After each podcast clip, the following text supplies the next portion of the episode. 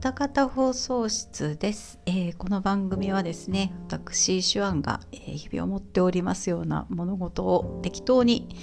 語っていく番組となっております、えーゴールデンウィークが終わりましたね。間ちょっと飛び飛びで平日が2日間あったんかな？ありましたけれども、まあ、一応そちらも含めますと昨日の日曜日でね終わりという感じになりましたね。で、毎年ね、あのー私ゴールデンウィーク何にしようかなって始まる前はね、思ってるんですけど、まあ、結局、最終的には何もせず、普通の休日と同じように過ごしてしまって、ああ、今年も何もせんかったなとか思って終わってしまうんですけども、まあ今年はね、まあ、あの、ワクチンの3回目を受けるというイベントから始まりまして、えー、去る5月4日ですね、えーついさ、つい先週ですけれども、えー5月4日の水曜日、ガンプラジオさんのね、イベントに行くというですね、まあ、あの、私的にこう、普段のゴールデンウィークからすると、非常にアクティブな 非常にアクティブなゴールデンウィークでございました。うん。なんかね、あの、長田ってね、私人生2回目なんですよ。今回行ったのがね。うん。1回目はですね、まあ大昔に、あの、まだ若かった頃にですね、あの、1回だけね、演奏会をね、長田でしたことがありますね。えー、ピフレホールだったかな、名前。なんかね、パ行で始まる名前多いんですよ、ホールって。ピフレとかね、プレラとかね。他にも確かあると思う。うん。あのピフレホールだったと思いますけども、その、えーそこでね、あの、学生の頃の友人が、まあ、企画しました演奏会で、あのその友人がですね、もうほぼほぼ神戸の西側に結構みんな集中して住んでまして、で、その子たちが、まあちょっと、あの、演奏会企画してんねんけど、あんたも出る、みたいな感じで、うん出る出る、みたいな感じでですね、あの、出ましたんですよ。それが長田の駅前のホールですね。今だ、今、まあ、あるあるんでしょうね、あそこね。うん、今回ちょっとあの、なんだっけ、えっと、何が林？駒ヶ林だっけ？だっけ？そこから歩いて行ったので、あの、そっちの方にはね、今回行かなかったんですけれども、あのー今回ね、その会場になりましたところが、その演奏会をやったホールよりもだいぶみな南？海側にね、あのー寄っているところでございまして、で、今回ね、初めてあの、市営地下鉄海岸線とやらに乗りましたよ。ねこんな路線できてたんですね。私、初めて知りましたよ、今回。あの、双葉学者アクセスで調べたらですね、あの、その海岸線に乗ったら駅から割とすぐみたいな感じで出てきましたので、海岸線なんかあったっけと思って調べたら、2001年に開通してるんですね。ねえ。2001年かと思って。でも、あのー2001年以降ね、神戸国際会館何度か行ってるんです、私ライブ見に。行ってるんですけど、気がつかなかった。うん、なんかやっぱり、ライブとなると、上の階のことばっかり頭に、頭に、頭がいっぱいになって、地下のこととか 知らないっていう感じになるんでしょうね。まあでもこの海岸線っていうのは、そのまあ海側を走るということでね、名前の通り、大丸とかすごい気軽に行けるやんってね、思いましたけれども、まあ乗り、乗り場がね、結構阪急の三宮から、結構南に行くんですね。なんか、あーと思ってね、その神戸国際会館の地下っていうことで、ああ、割と三宮からすぐってわけじゃないんだなと思って。まあすぐですけど、すぐですけど、ちょっと離れてる。なと思いまして。うん、まあそれ知らなくても仕方がないかなってちょっと思いました。ねでもあの乗ったことない路線に乗るってね、ちょっと小旅行気分ですよね。なんか、仲良かったです。すごい人少ない路線だなと思いながら、採算取れてんのかなって思いながら乗りましたけれども、うん、なんかちょっとこう小旅行気分で、えー参りました。で、あの、イベントそのものはね、あの、朝からやってたようなんですけれども、まあ私ね、展示を見るということでね、まあそこまで早く行かなくてもいいかと思って、割とゆっくり家を出まして、で、途中で昼ご飯もちょっと食べつつっていう感じでね。まあ言うてもね、まあこそっと行ってね、目立たんようにこそこそっと拝見しようかなと思っていましたのでね。まあ遅く行ってもいいかなと思って、あの、ゆっくり、まあ、あの、行った感じですね。うん。で、この場所がですね、まあ、双葉学者というところで、まあ、以前小学校だったのかな？建物をまあ、リノベーションしてイベントスペースとして使用しているような感じの施設でございまして、ここ初めて今回ね、あの、行ったんですけれども、いいロケーションでしたね。本当あの、天気もすごい良くて、風がすごい爽やかでね、あの、あ、すっごいいい場所だなって思って、あのちょっと館内をちょっとふらっとしたり うん、してましたね。うん。やっぱり古い建物って残してほしいなと思いますね。なんかこう、やっぱりね、メンテナンスも大変でしょうし、こう、何ですか？あの、耐震構造がどうなる、どうたらこうたらっつって、やっぱり一族、あの、維持していくのが難しいっていうので割と壊されてしまいますけれどもね。ねやっぱ作ってできるものではないですもんね。あの、古い、いい雰囲気っていうのはね。で、本当あの、ロケーションが良すぎて、他の教室であの、女子高生のコスプレをした女の子をですね、ガメコのおっちゃんが撮影 してましたね。わーと思って。わー、なんか欲望渦巻いてるわーと思ってね。まあ見ておりましたけれども。ね、あのー、階段をまあ入ってすぐ階段を登りましてね、すぐにエニグマ工房様っていう看板がね、ありまして、すぐにね、わかりました。もうほんとね、階下、下から登っていくときにもう上でワイワイ盛り上がってるなっていうのがもう聞こえてきて、あーすごいと思って、たくさんお集まりなんだわと思って、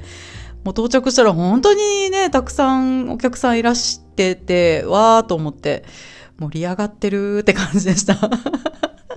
で、こそっと、あの、ば、なんて言うんですかね、場違いで申し訳ないと思いながらこっそり入って、あの、拝見しようと思ってたら、まあ、到着早々ですね、M ワイズさんからね、お声をかけてくださいまして、本当にありがとうございました。すっごい嬉しかったです。やっぱり、あのー、なんだろうな、すごい、あの、んアウェイ感っていうか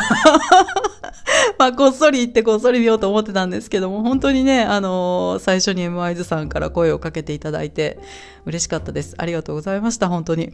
ね、あのツイッターでね、もう幾度となく、まあ、やりとりをさせていただいている方に、やっぱり実際お会いするっていうのはですね、もうこの年になってもなかなかドキドキ するものですね。心臓に悪いうん。で、まあ、その場でもね、ちょっとまあ申し上げたんですけども、勝手にね、あの、やりとりしてるうちに想像していた姿っていうのがやっぱりありまして、あの、本当に今回お話しさせていただいた方、皆様全然違いましたね。全然違いましたって言いましたけど。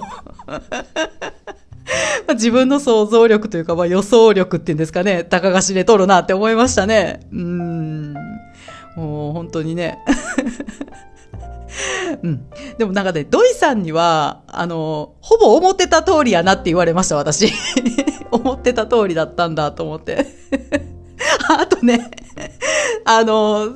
一人で30分間、ようあんな楽しそうに喋り続けられるなって言われました。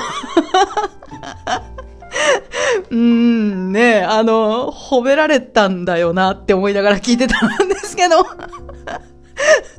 まあでも、変なやつですよね。確かにね。あの、30分間一人で楽しそうに喋ってるってもうちょっとサイコパスやんかっていう感じですよね。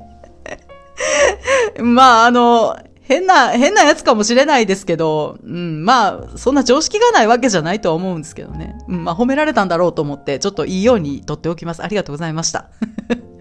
あとはですね、あのー、えー、ショルダーあったくさんと、あとマクミラーさんにもね、お会いしましたね。うん。ありがとうございました。あのー、あったくさんとマクミラーさんには、あのー、皆様の馴れ初めっていうのをちょっとうっすらお聞きして、はあ、そういう関係性だったんだと思って、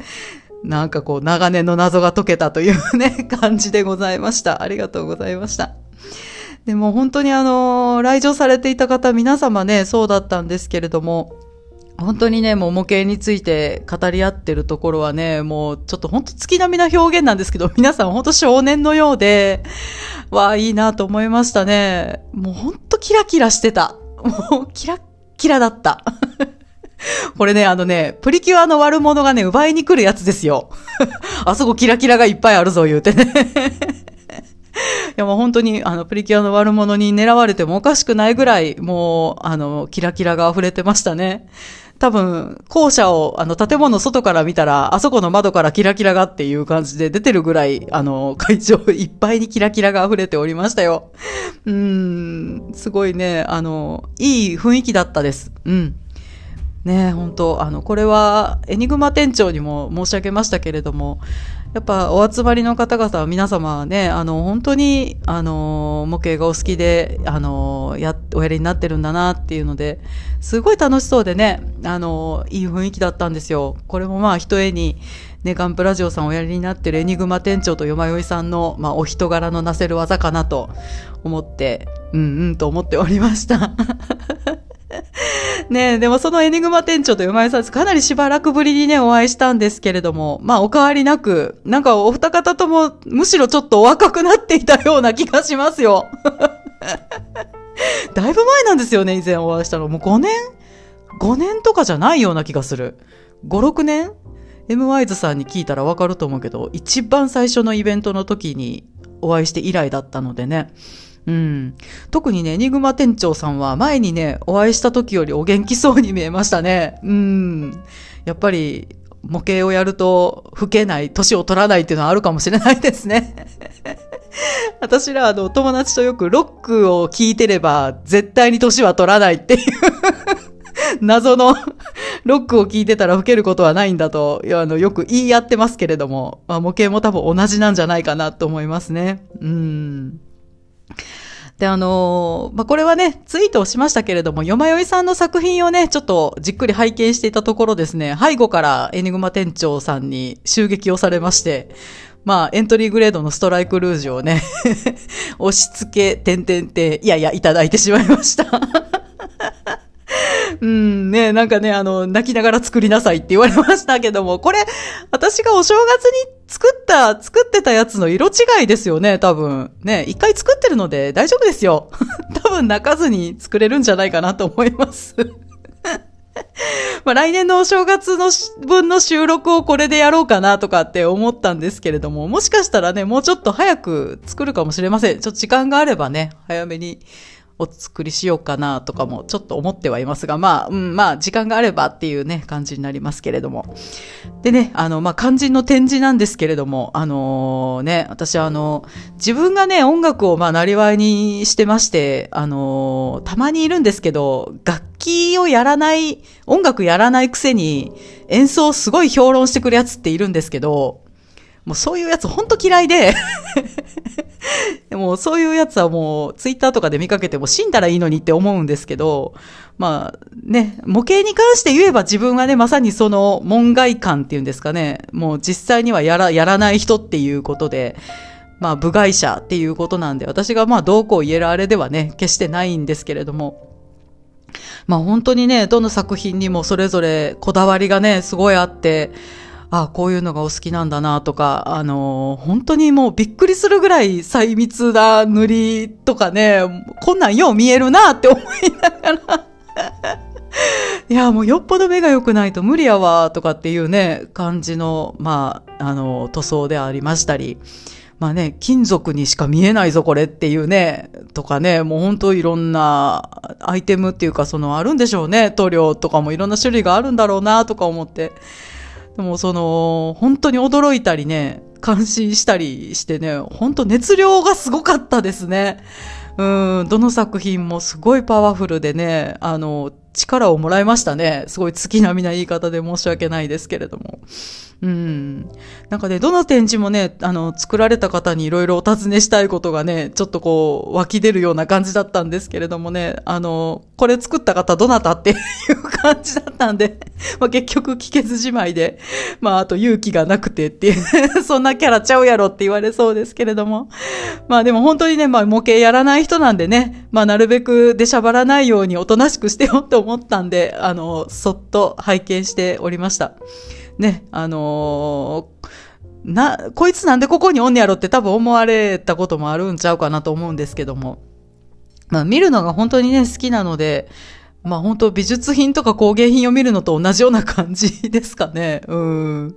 あのー私、あの、料理とか、まあ、手芸とか、まあ、メイクもネイルもそうですけれども、なんかこう、何らかの創意工夫をして作り上げるっていう感じのコンテンツがすごい好きなんですよ。これは本当に、あの、ツイッターもあの、もう一つ結構美容関係の、あの、情報を集めてるアカウントがありまして、もうそこでは本当にメイク動画とかね、あの、ばっかり見てるんですけど、料理の動画とかばっかり見てるんですけど、なんかこう、工夫してなんかやるっていうのはね、すごいいいなと思って、あのー、まあ、そういうコンテンツが好きなやつなんだなと思っといてください。うん。で、あの、そうですよ。メイクでね、思い出したんですけど、今回ね、展示されていた作品の中に、まあ、結構ヌードの女の子のフィギュアが割とありまして、なんていうかね、ありまして、あれですよね、ガンプラジオさんの方でも話題になったネイキッドエンジェルってやつですよね。うん。で、なんかそれね、あの、それぞれ、あの、拝見したんですけれども、やっぱりね、作り手によってね、その、肌の作り込み方が全然違うんですよね。すごい個性があって面白いなと思って見てました。うん。なんかね、割とツヤっとさせたものもあったり、まあ、かなりマットな仕上げになっているものもあったりで、なんかね、結構メイクと同じだなと思ってね、見てました。あのー、まあ、メイクで言うと日本の流行っていうか、日本の主流はですね、割とスタンダード的なところで言うと、こう、ベールをかけたようなマットな作りの、あの、肌の作り方っていうのが割と主流なんですよ。あの、あんまりこう、ツヤっとさせないっていうね。でも韓国がですね、割と内側からこう光るような艶重視の肌作りをするんですよ、あっちはね。で、まあ割と韓国のそのメイクの文化っていうのがかなり日本に入ってきて、若い女の子たちが割と、あの、オルちゃんメイクって言ってね、向こうのあの女の子の肌作りとか真似したりしてるみたいですけれども、なんかまあ日本でも割と光るような感じの、あの、メイクをする子も結構いるんですけれども、なんか結構ね、そういう、こう、マットなのが主流だとか、ツヤ重視とかっていうのね、そういう傾向とか、さすがにね、そんな意識してお作りになってらっしゃらないだろうなとは思うんですけれどもね、やっぱその辺は作られた方の好みとかっていうのもあるのかなってね、ちょっと思いました。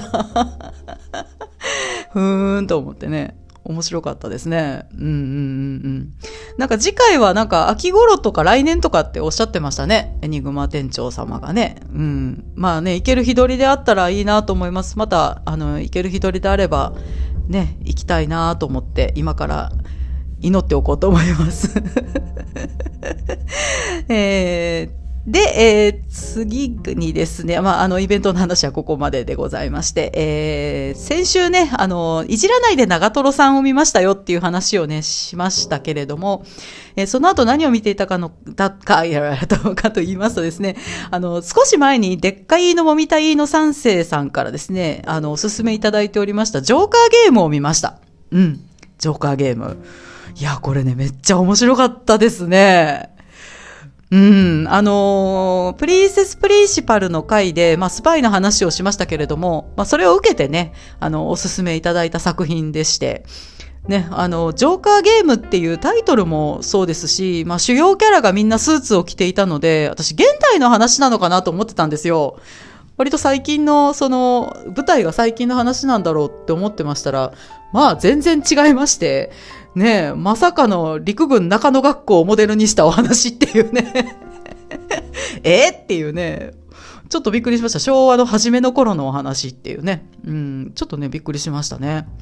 これね、あの、原作がまあ小説なんですね。あのー、なんと、このミス2008年の第2位ということで、あーと思って、このミスでそんな上位に食い込む作品なんだったら、それは面白いはずだわと思ってね、納得しました。うん。しかも実写映画の方が先にできてるんですね。うん、アニメの方が後後発だということで、まあ、他にもこういうのあるんですかねやっぱり原作が小説、普通の小説だと先に実写化っていうこともあり得るでしょうね。うん。このミス、ね、このミステリーがすごいに、まあ、ランクインしていたということもありまして、お話自体はね、結構リアリティが溢れる部分と、まあ、程よくエンタメな部分とありましてね、いいバランスでした。すごい面白いなと思いました。よくできてましたよね。うん。あの、まあ、スパイ養成所で徹底的に教育を受けたお兄ちゃんたちが、まあ、それぞれのストーリーを展開して、まあ、ほぼ1話完結でね、見せてくれる構成っていうのもすごいコンパクトでいいなと思いました。長くても2話前編後編みたいな感じで、話が一つずつか、一つずつ完結していくっていうね、感じで。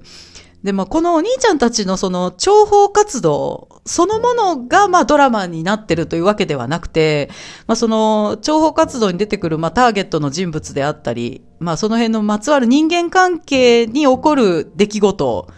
に、まあ割と翻弄されていくスパイのお兄ちゃんたちの話っていう感じでしたね。うん。なんかまあそういう話が多かったように思います。ね、あの、単なるこの諜報活動に関することではないというところがね、あの、見ていて結構ストーリーに深みがあるというか、味わい深くてですね、まあ本当にどの話も引き込まれましたね。うーん。ね、あの、諜報活動そのものは本当に地味なんですよね。まあ実際目立っちゃいけない現地人に紛れて、さらに、あ、さらにじゃない、まさに まさに暗躍するっていうのがね、スパイなんでしょうから。暗躍っていうのは、まあ、スパイにくっつく言葉ですもんね。暗躍するっていうのはね。まあ、陸軍の人間であるにもかかわらず、まあ、スーツを着用していたり、軍服着てないんですよね。で、髪型も割と自由に伸ばしたりしてるっていうのも結構いい感じで。で、あの、陸軍中野学校のウィキを読んでると、まさにこのこともね、書いてありました。やっぱり、あの、軍人だとバレないようにしないといけないから、軍服は着るなとか、髪の毛も伸ばしていいみたいな感じで、結構、あの、一般人に溶け込むような、えー、ことを推奨されていたみたいな感じで、あ、まさに同じ設定になっているのだな、と思いましたね。うんうんうん。あのー私、あの、軍服、すごい好きなんですよ。うん。あの、軍服、相当フェティシズムを感じるたちではあるんですけれども、まあ、あの本当にね、それ以上に、あの、スーツがね、もうやばかったですね。あの、私先週長瀞さんの話をした時に、やばいってあまり言わんって言ってましたけど、結構言ってますわ。あの、語彙力が死んだ時によう出てきますわ、やばいって。まあなんで、やばいって割と言う方やなって後から思いましたけれども。あの、スーツがやばかったです。特にあのね、有機中佐のね、三つ揃えのスーツがね、もうね、もうやばかったですね。もう本当にね、あのー本当に、これは私の性癖をもう本当に軽率に暴露してますけれども、スリーピーススーツはもう最高にね、もうやばいんですよ、私にとって。これね、若いお兄ちゃんたち、まあ、有機中佐の古文のお兄ちゃんたちはね、みんな普通の、あの、ツーピースのスーツ着てるんですよ。うん。まあ、スリーピース着てる人もいたかな？あんま覚えてないけど、ゆうきさんがかっこよすぎて、ちょっとあんま覚えてないですけど、まあ、これね、古文の男の子たちもみんな三つ揃え着てたらね、まあ、でも死んでましたわ、もう。ほんまに。即死って感じでしたよ、本当 うん、ね、もう本当もうスリーピーススーツっていうのはもうやばいんですよね。もう本当刺さって刺さって仕方がないっていうね。まああるいはね、あの、ワイシャツにサスペンダーかハーネスつけられるともうまあもうダメですね。もう飽きませんわ。かなりの確率でホイホイされてしまいますね。うーん、ねもうほんま、まあ、イケメンがいっぱい出てくるっていうこともありましてね、まあ、ちょっと覚悟はしてたんですけど、いや、まあ、まさかここまで性癖にぶっ刺さってくるとは思わなかったですね。うん。これ、せつ、ね、おすすめしていただきました。でっかいのもみたいの三世さんにには、バレてたんかなとか思ったりして。えーちょっとね、ドキドキしましたけれども。あの、私、あの、イケメンがいっぱい出てくる作品っていうのはあんまり、まあ、好んで見ないんですよ。なんかこう、最近の作品で男がいっぱい出てくるのったらもう、あからさまに不女子狙いみたいな話が多いでしょ？もうそれもあんまり好きじゃないっていうのもありまして。まあ、あの、最初そのおすすめいただいた時になんとなくオフィシャルのホームページのビジュアルだけを見て、ああ、イケメンがいっぱい出てくるやつかって思ってうーんって思ってたんですけど、いやもう結果見てよかったなと思いました。うん。まあ、イケメンがいっぱい出てくるということもありまして、キャストがすごい豪華でしたね。うん。だその、ウィキを本当に軽くさらっと、あの、配役のところだけ見た時に、森川さんと津田健さんの名前がありましたので、おっとと思って。おっと、やばいぞと思って。また言ってしまった、やばいぞと思って。でもすごい楽しみに1話ずつね、見ていったんですけれども。まあ、あの12話全部見まして、その、まあ、ひいき目もあるかと思いますけれども、やっぱ森川さんがおやりになったあの、船の上での話がすごい一番印象深かったですね。うん、ちょっとうるっときましたね。本当に。また優しいキャラクターだったんですよ、この森川さんが演じるスパイがね。うん。ちょっと一番好きな話ですね、これがね。うん。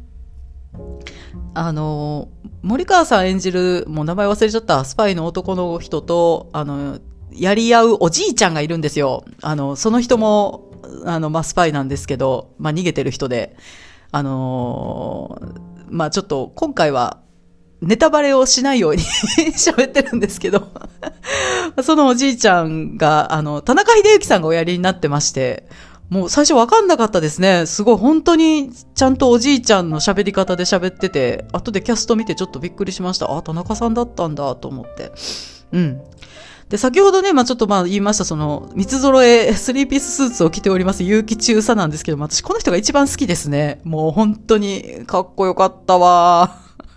見た目がね、もうめちゃめちゃ怖いんですよ。怖い人でね、あの、眼光がすごいっていうね。でもめったに笑わない。めったにじゃない。ほぼ笑わないっていうね、感じで。しかももうメンタルが鋼鉄でできているっていう感じのね。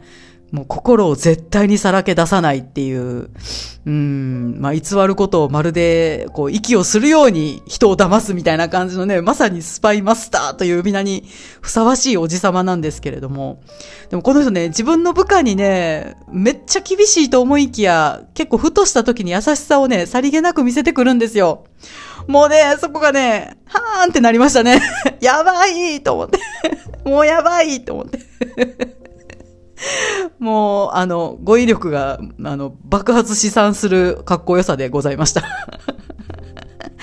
あの、これね、あの、原作読みますわ、私。うん。あの、見終えて思いましたけども、銀英伝ちょっと今読んでまして、まだ半ばなんですけれども、銀英伝読み終えたらね、こちら、ちょっと読みます。あの、文字でも、結城中佐に会いたい。気持ち悪。うんですね。もう久々にこう心がときめくキャラクターに出会ってしまった感がね、すごいありました。いやもうロマンスグレー最高ですわ。はあって感じで ありがとうございました。ね、あのー、おすすめいただきましたね。でっかいのもみたいの三世さんね、本当に。もう私の性癖をちょっと感化、カンパ、カンパだな、カンパしてしまっておられたようで ありがとうございました。という感じでね、あの、まあもう、あの、こちらも見終わりまして、次に、まあ何を見ようかなと思って、おすすめいただいた作品を、まあまと、まとめているリストを、まあ見てたんですけれども、ちょっとまあ、あのー、個人的に見たいなと思っているものと、まあ並べて書いてあるんですけれども、あの、今一番見たいものっていうのが、まあことごとくなくて、サブスクにああ、ない、ない、これもないって言ってね、感じで、あの、おすすめいただいた分はね、あるんですけれども、ちょっとまだ着手できてないです。すいません。でなんとなく見始めてしまったドラグナーを見ております あれみたいな感じですけども。まあ、あの、すいません。あの、見たいものを見ていくっていうスタンスでございまして、まあ、あの、おすすめいただいた作品もね、おいおい見ていと、見て、見て、あらら、見ていこうと思っておりますのでね、よろしくお願いいたします。でね、あの、これ、昨日、あの、ツイートしたんですけれども、あの、エクスアームね、カステルさんにおすすめいただいておりました問題作、エクスアームをね、昨日、よ